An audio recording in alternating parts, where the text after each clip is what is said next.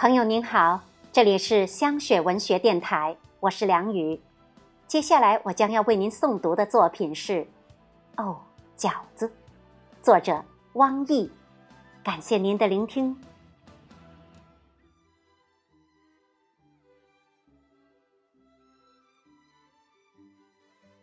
周末不用上班，这对于大多数上班族来说可谓是最幸福的事了。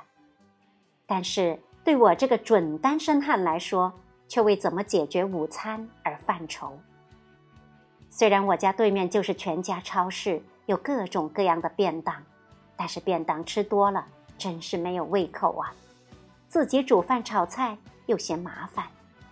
忽然想起冰箱中还有上星期天从百家超市买来的冷冻饺子，于是啊，满脸的愁云顿时化为了乌有。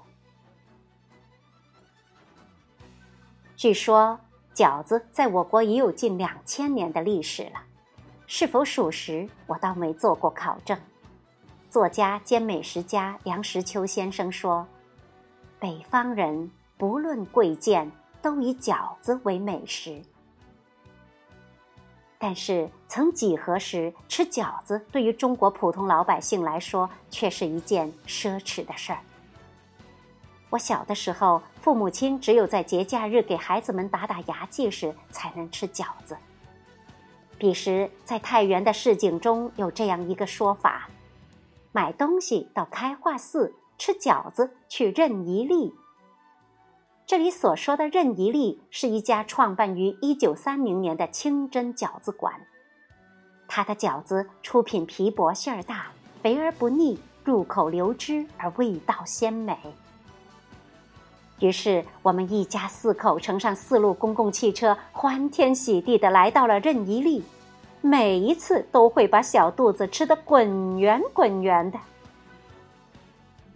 有一次，我在任一利看到了这样一个有趣的镜头：有一爷孙俩在吃饺子，孙子吃了两口就不吃了，站在椅子上跳着嚷着：“我要吃肉！”老头儿扭头用浓重的本地方言。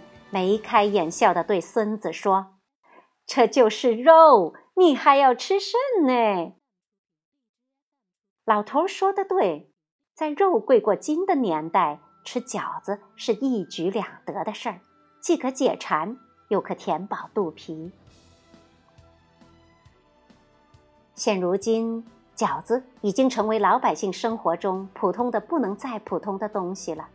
您随便走进任何一家超市，可以见到各种品牌的饺子，买的人还要货比三家呢。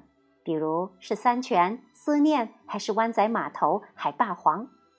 消费者的口味也开始挑剔了。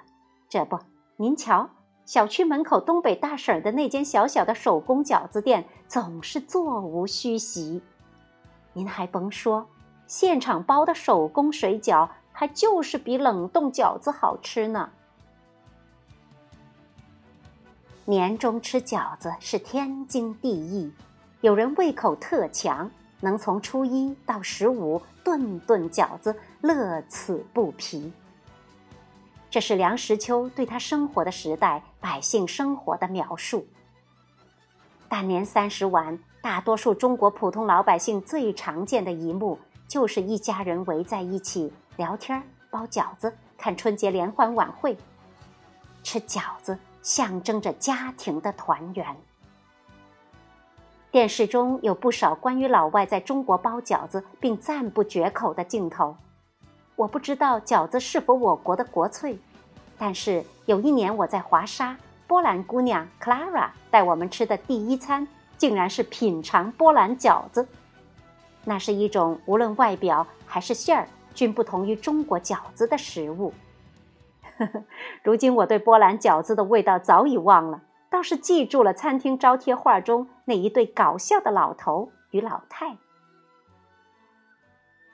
现在我一餐能吃三十多个北方水饺，我正大快朵颐呢，就接到一位大学女同学来的短信，约同学们明天中午去她家包饺子。